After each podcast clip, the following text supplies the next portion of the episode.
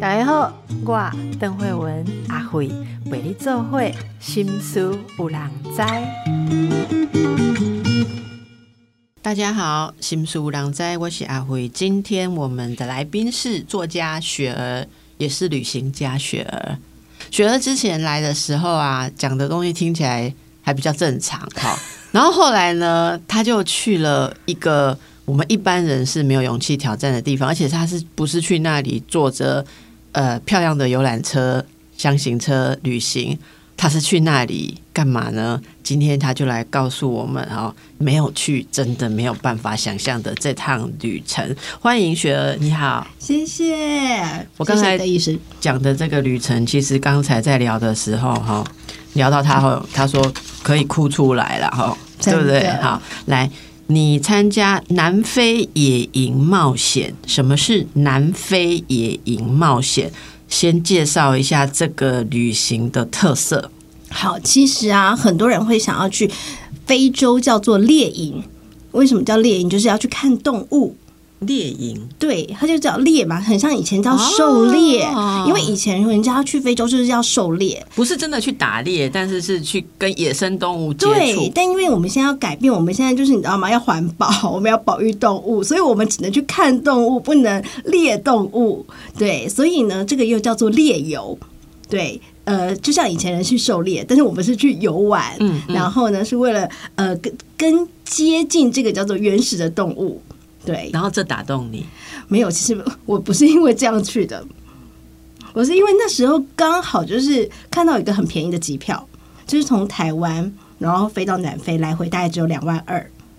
然后呢，我朋友就说：“哎，他有一个当地的一个叫做大卡车团，叫做卡车猎游团，你就可以坐在那个卡车上面，他就会从南非开始出发，然后去纳米比亚，然后呢。”呃，纳米比亚就是一个很多沙漠的地方，然后去辛巴威看世界第三大瀑布，去波扎纳，然后去看很多的野生动物。我知道就是这些而已，但是我到了现场，我才发现真的很不容易的一趟旅行。所以你本来并没有特别要去非洲，只是因为这样子的契机，就是有机票，然后又有朋友讲了，你就去了。对，好，所以这个是呃是二十四天的，对，好。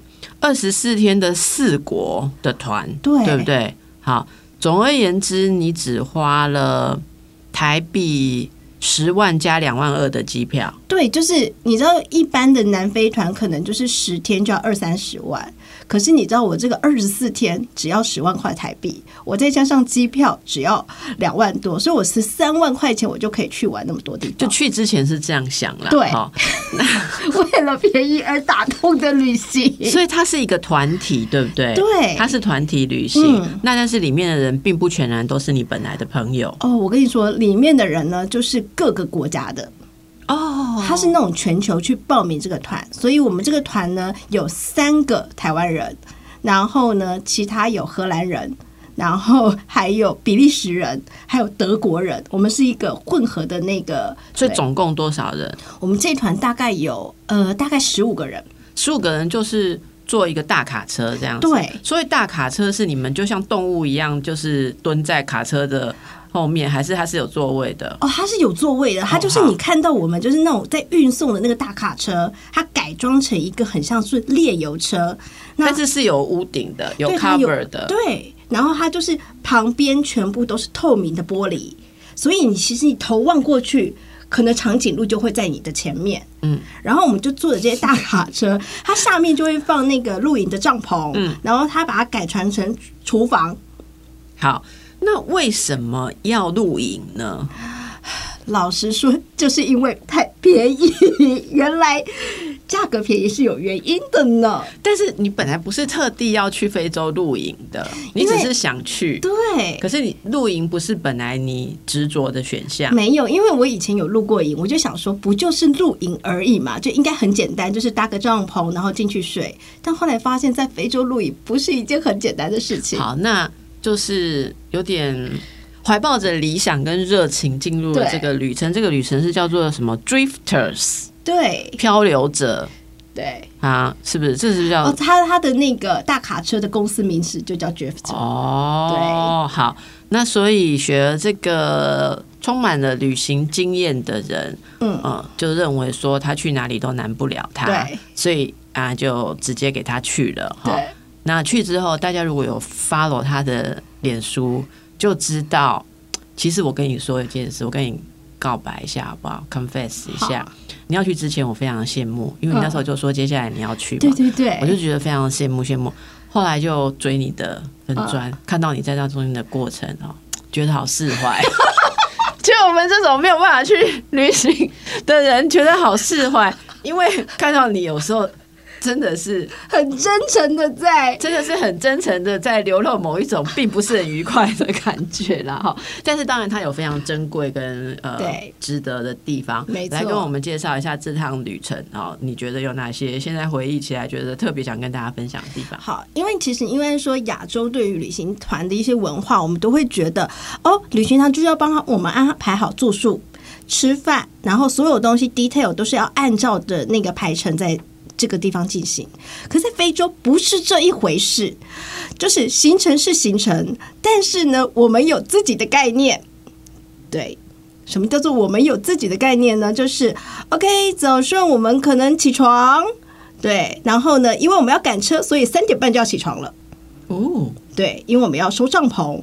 那三点半要起床了之后，我们不是很快要收帐篷了吗？收完之后，我们可能会在某个休息站停了一个小时。我想说，为什么？Why？就是你明明就是可以，我们晚一个小时之后，然后让我们赶快迅速的买完东西。没有，我们常常会在一个很莫名其妙的时间停留很久。比如说，哦，好，我们要赶快出发了，我们要去买东西。好，那你们在这边只有二十分钟的时间。好，我们你知道团员，我们每一个人都会准备二十分钟要出来。结果呢，我们的领导呢，就就是那个我们的导游会在里面一个小时。对，我们已经要出来喽，已经要出出发喽，他还在点最后一个，就是你知道吗？要做很久的餐点。然后你就觉得这样子对吗？但是 who care？对，然后例如说我们想要吃个东西，因为我们通常就是早餐是比较简易的，嗯，然后我们的午餐通常是卡车停到哪里，然后我们就在那边吃饭。然后我们就会把卡车的那个冰箱啊，还有一些椅子拿出来，我们就会在路边直接围一圈，然后我们把凳子拿出来，然后大家就开始做沙拉这些东西。嗯，你知道我们有一次呢，是在一堆粪便旁旁边吃饭。那你们大家肠胃都那么好，这样子都没有问题吗？哦，其实还 OK，其实东西是干净的，因为它其实应该是说非洲的东西是干燥的，对。然后我们所有的物品都是新鲜的补货，只是你就没有办法理解为什么不选一个比较干净的地方。然后你跟他说：“哎、旁边是粪便。”然后他就说：“哦，这个是干掉的杂草而已。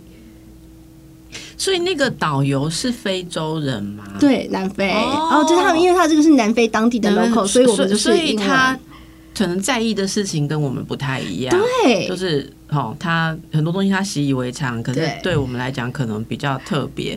那那露营这件事本身有很轻松吗？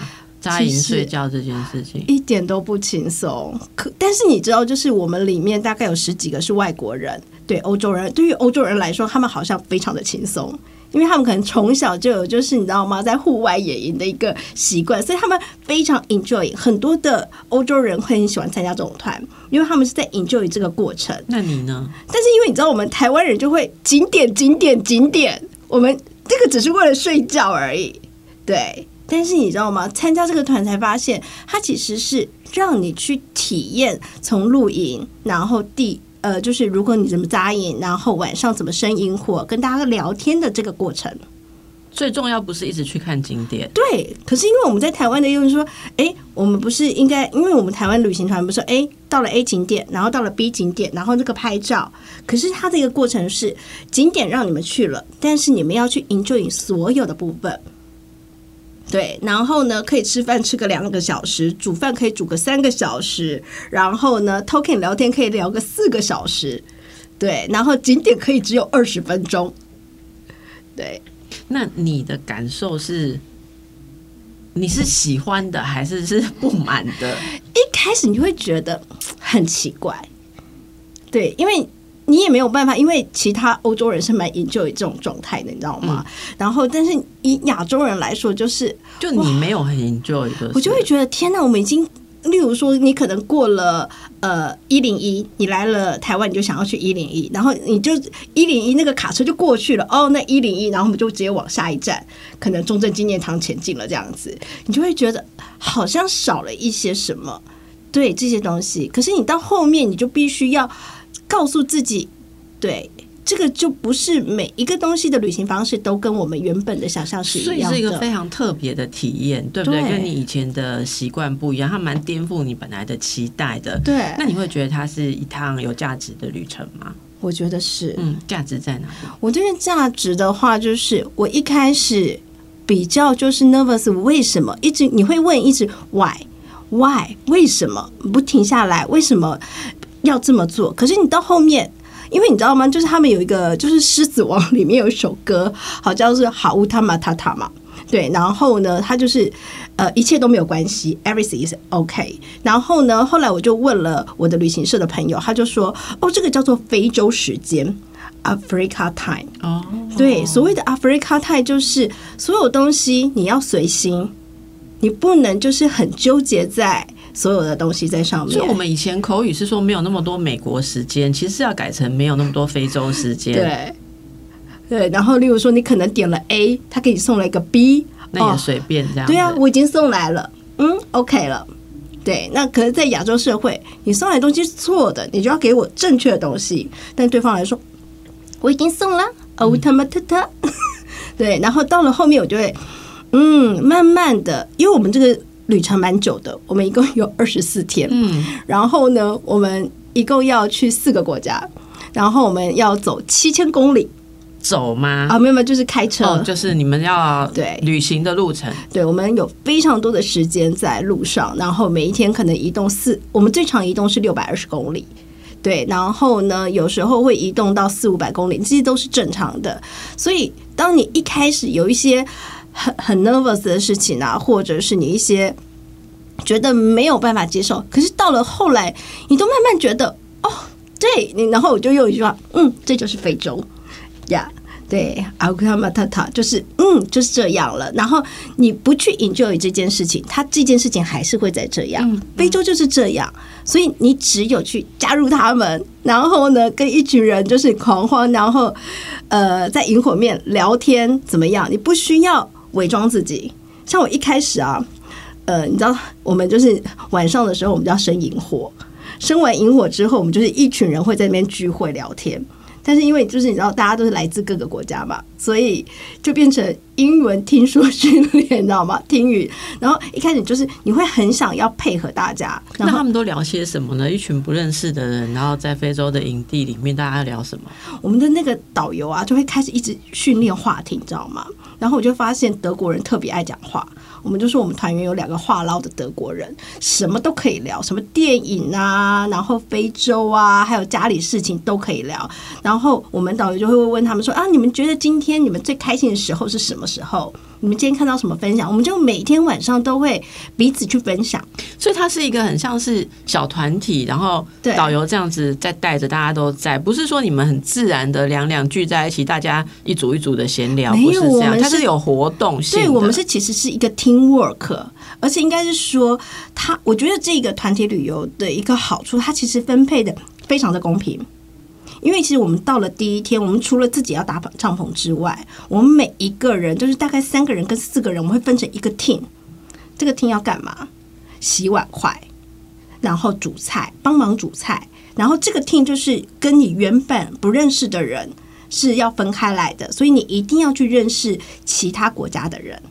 然后呢，每个晚上我们就开始要洗碗筷，因为要节省水嘛。然后要洗碗啊，这些东西帮大家收拾这些东西。所以大家其实在这个团体里面都是要互相帮忙，所以很快的就可以融入在一起。对，嗯。所以后来你还是会跟他们一起聊天了，就是一定会要聊天。请问聊什么？其实好像很多都可以聊。你有介绍台湾吗？其实很少哎，因为就是开始聊哦，为什么会来这趟旅行？然后呢，哎，今天你看到了什么样的东西？对，那你接下来要去哪个国家玩？对，我觉得其实就是还是聊比较基本的。那你会推荐像这样的旅程给听众朋友吗？我或者你认为什么样的人适合，什么样的人要再想一下？因为你知道吗？很多人你知道吗？就是呃，看完我的那个之前的游记，二十四天游记，他就说他想要报名参加，然后我就说他是看了哪一篇之后想要报名参加？就是看了很多篇，然后我就说哪哪个地方吸引他？我就问他哪个吸引？我不是在劝劝退你们不要报名吗？类似，他就说没有，你写的东西都很吸引人。或许对我来说不是这么吸引人，因为我我觉得搭帐篷很累，然后我觉得做这些很长时间的卡车很累，这些东西等等，要英语听说的部分，还有体验在那里，体验在那边的东西。但对于很多人来说，他就是想要去做这样子一个体验，所以每一个人要的东西都不一样。就像我说我的感受，但是我也会说，哎，我隔壁的丹麦女生就超爱的，你知道那个丹麦女生，因为。很多的欧洲团员，他们其实不是只来过一次非洲，有些已经来过了七八次。他每次来都是这样的形式来吗？对，就是他们去肯亚也是这样子的野营，然后他们去了有一个其中德国的人，他还来了六次的纳米比亚，然后每次都是这样子不一样的形式。对，同一个地方就是纳米比亚，各式各样的玩法。然后这次是用野营的这样子的一个玩法，对，下次可能是用自驾的玩法。我们就开始聊怎么样的非洲。那其实有他就是说，当你来到非洲，你真的很爱这个地方的话，就是呃，One day Africa，Every day is Africa，就是你一直就会会想要回来这个地方。那我们等一下来看看雪有没有每天都想要回到非洲哈。其实你这样讲啊，我没有在现场要这样子。哎，那时候你们去的时候，气候应该是非常的，其实是最好的气候，哦，是最好的气候。因为那时候是南非的冬天，所以其实晚上是很冷的，大概是零度。但是到了中午的时候，可能会有到三十到四十度。那零度睡在野地的帐篷里面是怎么保暖？哦，我们要自己带睡袋。哦，对，所以我们他们都会出发前，你要建议就是带负五的等级睡袋。然后，可是，一出来就会非常的冷，对不对？就是早上会很冷，对，所以有时候我们还要再买个毯子。所以对你来讲，这是舒服的气候。呃，但是整个非洲来说，以猎鹰来说，那个时候是最好的气候，因为通常呃，如果你要到非洲去看动物的话，大概就是七月、八月、九月。这三个月份是他们的旅游旺季，因为接下来可能是雨季或者是其他的季节，所以如果建议就是听众朋友想要去的话，你们可以在七八九这三个月，嗯，那就要等到明年的七八九月了啦，哈。对，所以这二十九天的野营，呃，感觉上是一种。旅游观还是人生观的冲击都有冲击到，对不对？我觉得是一个体验大于享受这件事情。是，但除了你刚刚讲的体验到那种非洲的时间观啊，还有呃，可可能价值观吧，哈，对对对。还有哪些你觉得蛮特别？那种为什么去一天去非洲，然后就会一直想着要非洲？哦，其实你知道我在呃，很写作这件事情。我很少的时间可以，呃，非洲写作算是我写的最完整的，对，因为你看我其他去清迈啊或者其他地方，我可能就直接写短短的，大概就是几行字，因为你都忙着一直在这里看那里，对，或者我忙着一直有网络这件事情。然后呢，我发现我在非洲，我的思绪是可以沉淀的。嗯，对，第一个，方圆百里没有东西；第二个，没有网络。对我，其实，在非洲大概二十四天的野营里面，大概有十天左右是完全没有网络的。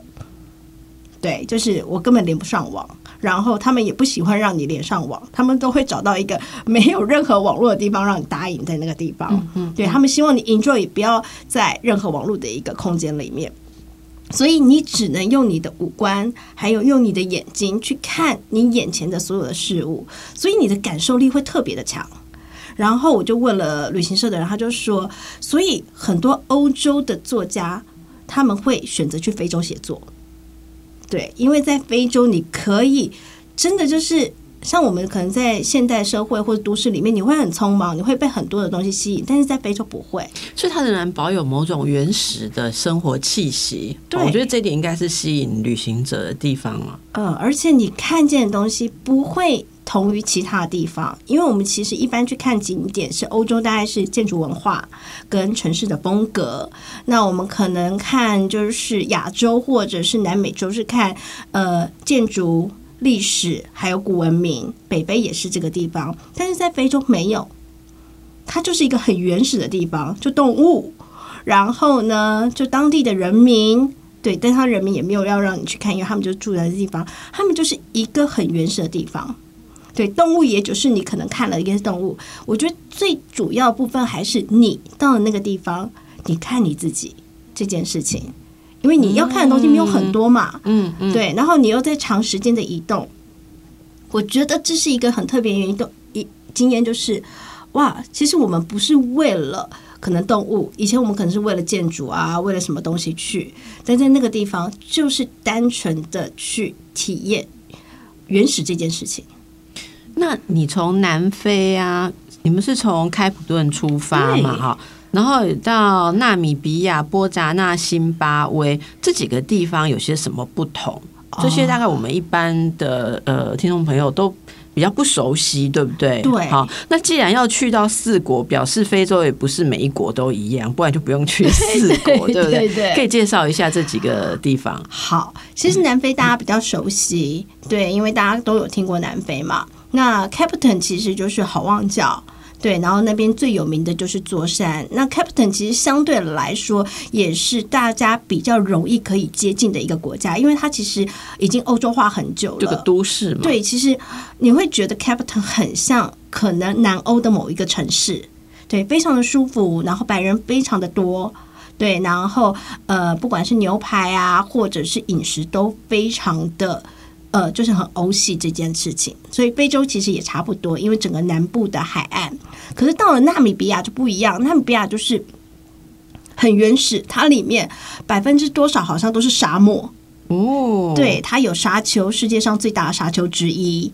对，然后纳米比沙漠，对，它是纳米比沙漠，因为它那个地方你知道土土就是没有什么长树，也没有长什么草。对，那边大部分都是已经沙漠气候。你们有进去到沙漠区域吗？有，我们就住在沙漠里面。哦，对，然后你可以看到整个望上去那个草原，然后沙漠里面的羚羊在我们前面这样子动来动去，这样子。对，这是纳米比亚。对，是因为你这边写说全境纳米比亚。所以它是全境都是沙漠吗？其实上面比较没有那么沙漠。如果如果你到了上面有一个叫做伊托夏国家公园，对，那个地方就有很多通路。那边是盐湖，因为它这边比较气候干燥。那在以下的部分是沙漠区比较多，在上面的部分，如果你在往上，它就有一些灌木的丛林。对，如果在最北边，但是在伊托沙就是已经开始有雨季下来了，所以到了盐湖那边就有开始很多的动物聚集在这里，所以你在这边可以看到大象，可以看到狮子，可以看到呃很多非洲的各式各样的各种鸟类。都可以在伊托沙这边看到。那那你在纳米比亚，你们在那个进到沙漠里面，第一个是交通工具，它是有当地特别的接驳，对不对？在沙漠里面的交通工具是什么？四轮驱动车，那就要很多步吧，对不对？对，好。然后就是那种四轮的那种，呃，我们觉得很像叫做，我们都叫它叫猎营车。对，我们就人坐在上面里面，然后四轮会驱动到里面这样子。对，然后因为沙丘它，如果你是大卡车，是你会卡沙。所以你要用特殊的部分，然后进到沙漠里面。那个经验应该很棒吧？我觉得挺不错的，挺不错的。对，就是蛮有趣的。我觉得整个经验都觉得挺好的。那纳米比亚它是有规划出给旅行者的扎营区吗？那是一个有规划出来的，对不对？我们所有的营地其实都是有规划好的，所以它有它有水吗？有，都有热水，都有热水，就是可以洗澡啦。对，那我一直很好奇的是，他们是怎么区隔动物跟你们的帐篷？我问这个真的是一个旅行白目者的问题，就是你睡在帐篷里面，怎么不会有动物来咬你们的帐篷，或直接把你们撞翻这样？好，其实我们一般的云区里面，他们有规划一个，就是类似你住宿的区域这个地方。对，然后他们其实会在住宿的区域里面弄一些比较类似，你知道吗？类似用水泥做的钉子。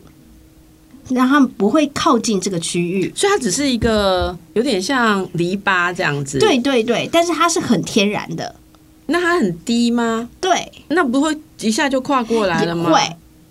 对啊，会，我我对露营的障碍，我之前曾经跟来宾讲过，我对露营有障碍，就是即使在台湾露营，我也会很怕蛇或者是这种东西。然后我现在听你在讲在非洲的时候，我就很好奇，你要怎么确认你在里面睡得着，就是外面不会有动物跑过来吗？我跟你说，我那时候是在另外一个国家叫博扎纳，我在博扎纳的河边，我们在露营，然后我整个晚上我都听到河马的叫声，我还看到河，我我也没有看到，我就听到河马已经走到我们的帐篷旁会这边样嘛，了。对不对？对，会这样，但是没有办法，因为那个是他们的栖息地，我们就是住在河边，所以他随时是可以到我们帐篷巡营的。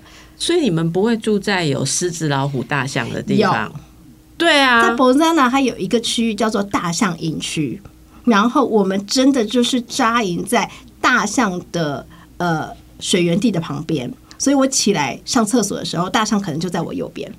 那你睡在帐篷里面，确保大象不会踩你吗？他们好像不会踩哎、但因为那个是很知名的我跟你讲，哦，你就在那边睡了，你都还只是好像。我读你去之前根本没有问这个问题，你就去那里睡了。我进去睡了，然后你知道我那时候你真的被大象踩扁，你也不知道。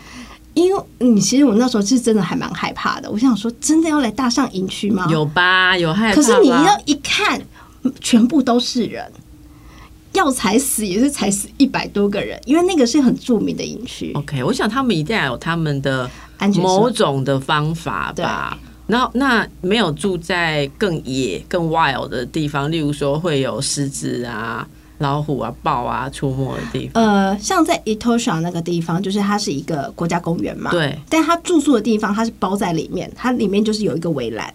它虽然旁边有狮子，哦但是你住宿的地方你只能在住宿区里面。对，所以那就是狮子、然后可以来观赏人类对 被观赏但是我真的觉得，在那个呃，应该说纳米比或者是博扎纳，他们其实有一些住宿叫做动物庄园。嗯嗯嗯，然后那个动物庄园很大，然后你可以住在动物庄园里面，然后那个动物庄园里面它会有一个房房间，然后你人走进去，然后狮子可能就在你外面，人是被保护起来的。那个六福村是不是也有一点类似这样的东西？就是什么，你房间外面会看到长颈鹿，对还是怎么样？但是呃，六福村是被圈养的，那些呢哦是是真的野生的，真的就是狮子在旁边吃肉，然后吃动物。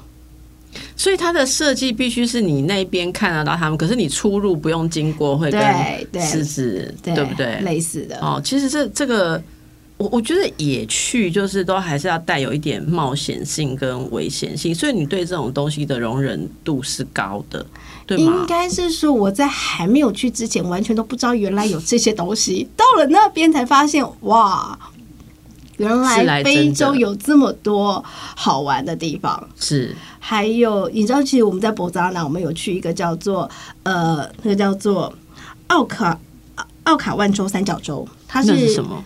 全世界最大的内陆三角洲，一个河流，然后上面全都是芦苇草。然后它里面最著名的一个旅游活动是什么？你知道吗？坐小飞机进到三角洲的里面，然后那边有住宿的地方。然后你知道里面住宿的话，好像一个晚上也是好几万美金。对，就是真的很贵很贵的那一种。但是呢，你在里面就是呃旁边可能就是大象的一些营区这样子，然后你可以看到一些迁徙的部分，就是在三角洲里面。哦，对，然后你要坐飞机才。所以你们也有，进去，我就坐飞机而已，但是我没有进去里面。但我们有因为一个晚上要好几万美，金，我们只有在外面。你们的团费只有十十万台币，对，我们只有三千没有欧而已，是没有办法。住那里的。对对对，哎现在可能有人听了很向往，你知道吗？对，就是你到了那个地方，才发现原来这个世界有各式各样的玩法。然后你以为住野生动物园很可怕，但是很多人是愿意花钱然后进去，甚至还有在里面搭帐篷的那一种。所以那个一个晚上，就是你刚刚说的，在那个什么三角洲里面啊，那个那个住宿，它会变，它它是它是盖成一个就很像很像旅馆这样的东西，豪华旅馆，豪华旅馆哦。所以在是什么样的人在去啊？好像欧洲，富豪，我觉得是富豪。然后他们就会在那边住个三天两夜，或者是四天三夜。就是那种在追求极致体验，然后没有没有去过这种地方的但是必须是富豪哈，对，对不对？穷人可以搭帐篷，那里也有大帐篷的地方对，也有帐篷，啊，也有就是人家帮你搭好的帐篷。啊。不过那一那一那一天你们是没有在那里宿营的，就是对，我们是在外围，我们在哦外围大概住个两个晚上，然后体验一下就是坐芦苇船啊，然后进去那一些三角洲里面，然后我有去体验搭飞机，真的看到就是整个很像神秘河三角洲的那种感觉。芦苇船是全部用芦苇打造的，它好像是用当地的一种就是塑胶草编嗯对，很像芦苇杆吧？那是芦苇杆编的。他也不知道是不是芦苇杆，反正他们就是说，他们是用特殊的一些当地的制作方式，很像塑胶，但是它是那个呃，应该是说当地人做的一个船，然后很像薄薄的，很像一个船翼所以它是像扇板那一种平的小舟，它像哦，是小舟，对小舟，然后是用桨的。对，然后我们就在里面划舟，划了大概两三个小时吧。你，自己划吗？没？有，没有，他们帮我哦，有人划，对不对？对对船夫这样子，哇，这非常不容易。所以这个是波扎那，等于说是第三站了，对不对？对对，然后最后还要到辛巴威，对。辛巴威是个什么样的地方？世界第三大瀑布嗯。叫维多利亚瀑布，嗯，非常的厉害。嗯，就是你可以看到全长大概有一点多公里的那个长，最长的那个宽度在一百多公呃一一点多公里，哇，对，然后就是整个大瀑布下来。然后呢，它其实在一个边界，上面是上比亚，然后下面是辛巴威，对，但是河流是从那个上比亚那边下来的，所以你可以在辛巴威那边看到非常巨大的瀑布，然后直接掉下来，它它这样子才世界第三。是，对，第三大，你应该有录影或是拍照，对不对？在你的粉砖可以看到。其实大家可以看一下那种景象，对不对对？好，那那个那个是什么感觉？你们是站在呃，它它的地形是怎样？你们站在瀑布的什么？因为我有到对面的那个上比亚，我有叫去魔鬼池，然后它有一个行程，就是如果在比较干季的时候，你就可以在所谓的魔鬼池，例如说我们瀑布这样子嘛，然后水不是掉下来，对。魔鬼池就是在瀑布这边它有个凹槽，你可以进到凹槽里面游泳。你，就是说瀑布里面那个凹槽，对。对不对？呃，然后所以你在里面凹槽的时候，外面就看到一个水幕在你的外面，这样没有，因为你你看到下面就是万丈深渊，哦，你就趴过去，然后下面就是瀑布，对，那很过瘾啊，很可怕，很可怕，是很可怕，没有错。对，哦，这就是有有这样子的，对，它是有这样子的一个 tour，、然后让你体验就是在瀑布旁边游泳的那种感觉。嗯对这个你应该有喜欢吧？我没有喜欢，我觉得好可怕，我真的觉得掉下去，而且。好了，我讲一个，就是还蛮，因为我们那时候其实是报的 tour，等一下来告诉大家这个部分。报道新声要招待听众朋友来看电影哦。宝岛新生要招待听友来看电影了，很高兴跟听众朋友们介绍汉山和汉象世界电影包场活动。这是由我们宝岛联播网包场一个免费的电影放映活动，要麻烦大家到我们的脸书粉丝团点取连结，这是一个需要线上登记的免费活动。大家流程是这样的哦，登记完之后，宝岛联播网会做审核，审核完毕之后，你就会获得一个票券的 QR code。要看电影那一天，就凭着这个 QR code 来换电影入场券。这部纪录片入围第六十届金马奖的最佳纪录片，是由导演林正盛耗时四年拍摄，记录我们台湾音乐大师陈明章四十年间如何将台湾的音乐带向世界这个生命故事。大家不要错过哦。好，我们再提醒听众朋友，这是在 RQ Pass。做线上报名啊，连接我们放在粉丝团，座位有限哦，一个人登记限定一张。如果有朋友或是家人要一起来的，每一个人都要自行登记。那当天就是用 QR code 来换电影的入场券。好，播报时间哦，时间是今年二零二三年十一月十七日星期五晚上六点二十分报到，七点二十分开演，地点在真善美戏院，地址是台北市万华区汉。汉中街一百一十六号七楼，片长有一百零九分钟。那十一月十七日，汉山和汉象世界分享给亲朋好友知道，把握机会，名额有限，赶紧到我们的粉丝团手刀登记哦。刚才利用休息时间，阿慧好好的问了雪儿，到底是在瀑布的哪里游泳？哈，刚才跟大家讲的太轻松了，因为刚才阿慧跟大家讲的，我以为是像我们去那什么三林溪瀑布这样挂下来，然后在里面的那个那个山凹里面，结果雪儿说才不是，是瀑布这样子，那个河水要冲刷下来，那个直角要。水要掉下来的地方的上面的边边，就是你只要游过去，就真的会随会随着瀑布冲下来，然后在那边游泳了哈啊！所以这个经验真的非常难得。如果你已经旅游到厌世哈，所有的地方你都已经不想再去。我说的厌世不是那个厌世哦，是说你世界各地都去过，都觉得很厌烦，你可以尝试看看，但是要有会游泳的。呃，要这个前提需要。它其实是有一条缆绳，但是呢，就是看非洲的那个上岛要不要让你用那个缆绳，因为有时候水太急，它那个缆绳就用不了。对，你就必须一定要用游泳。如果真的不会游泳，他也会带你去，就是比较靠安全的地方拍照。所以你有拍到那个照片？有。那种感觉自己离万丈深渊那么近，到底是什么感受？就觉得天哪！如果我真的掉下去，我明天就要上国际头条了。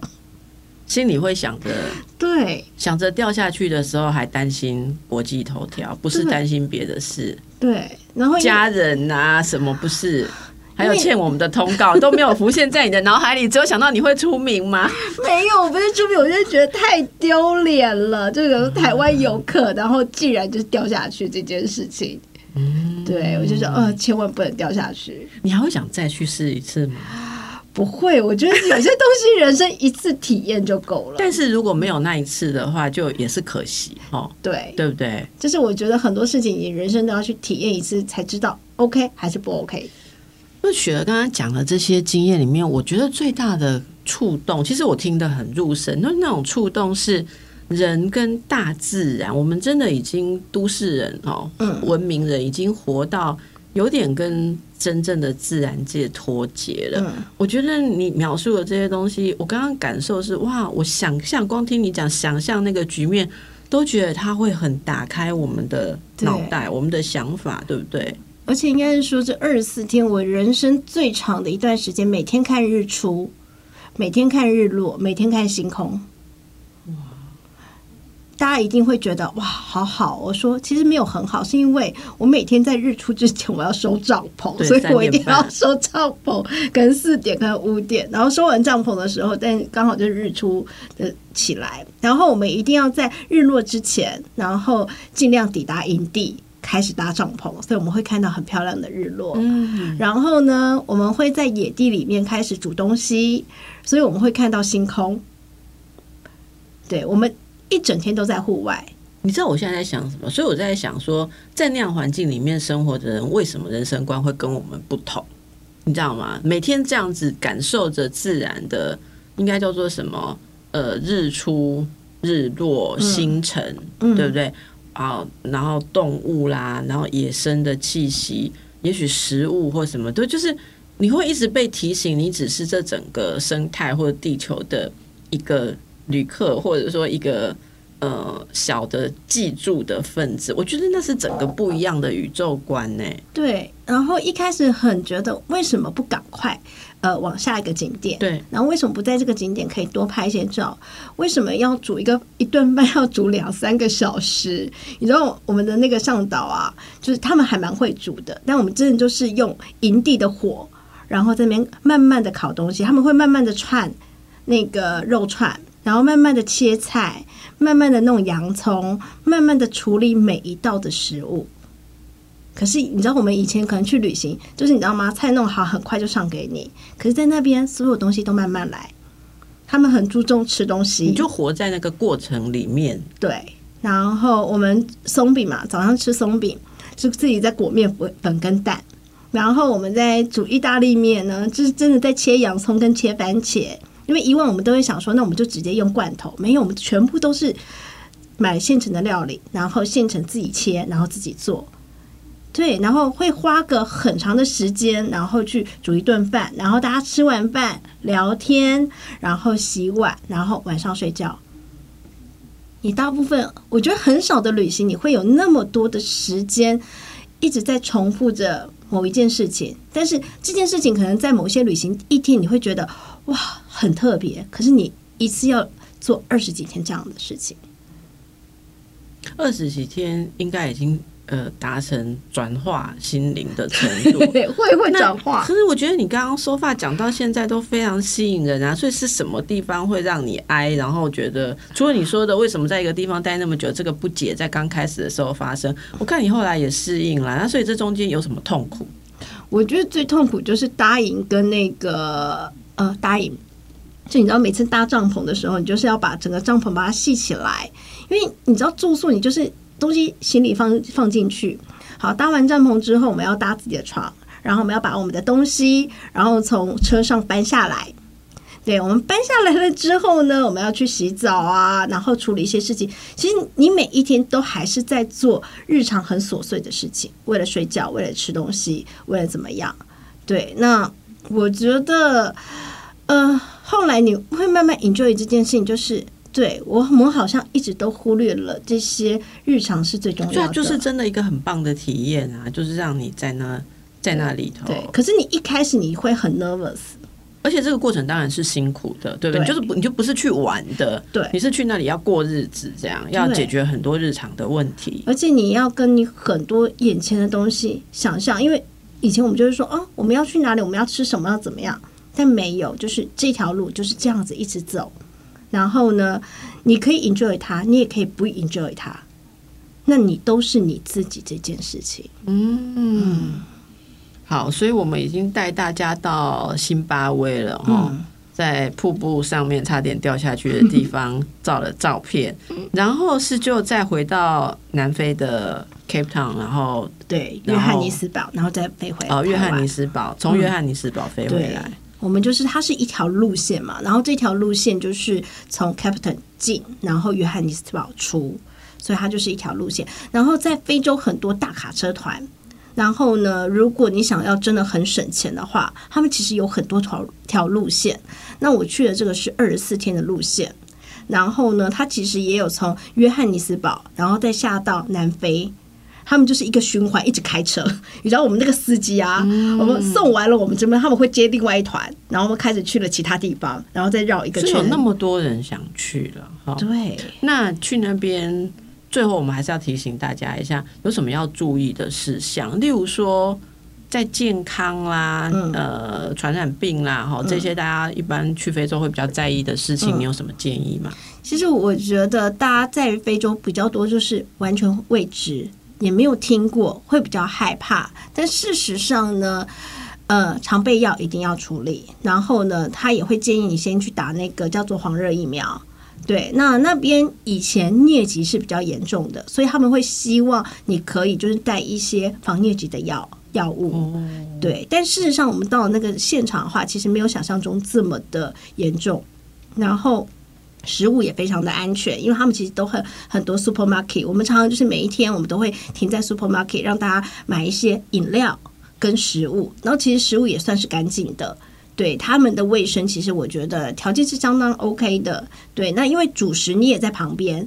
对，然后直接看他们在那边主食，然后我二十四天也没有拉肚子，所以我是觉得还可以。那安全性的问题，就是因为我们是跟团嘛，所以我们就是跟着卡车一路过过关斩将，所以因为你不是自助嘛，所以他们上岛都会协助你这样子。嗯，好，所以大家可以参考一下学儿的经验哦，非常非常难得的经验，看看你适合什么。当然，非洲有各种行程的选择啦，对不对？好，那。呃，下一次是不是来跟我们分享一下非洲之后，你又去了清迈？对，对不对？嗯，这次是去几天？我这次去了十五天的清迈，但是我去年住了一个月。对啊，为什么这次只去十五天？因为我其实本来想要待到水灯节，但还是要回来工作。哦，对，所以才能上邓医师的节目啊。所以你那个这次去有特别的目的吗？要做什么？其实我每一年我都会安排很多趟一个人的旅行。我觉得我喜欢在清迈一个人，然后我其实也蛮喜欢推广，就是很多的首领女性，或者是呃找不到人生方向，你可以一个人到了国外找个地方旅行。我觉得清迈是一个非常适合一个人旅行的地方。如果我现在找不到人生的方向，你建议我下个月是去非洲还是去清迈？我觉得还是去清迈。今天我们的非洲专访，我们的来宾自己的结论是还是去清迈好了。到底清迈是怎么样呢？今天讲的这么好玩，他今天还是说还是去清迈好了。我们就下集分享。好，好，非常开心，谢谢学员，呃，用这么辛苦的旅程，好换得这些经验来让我们可以呃没有去的人可以想象一下。谢谢，拜拜。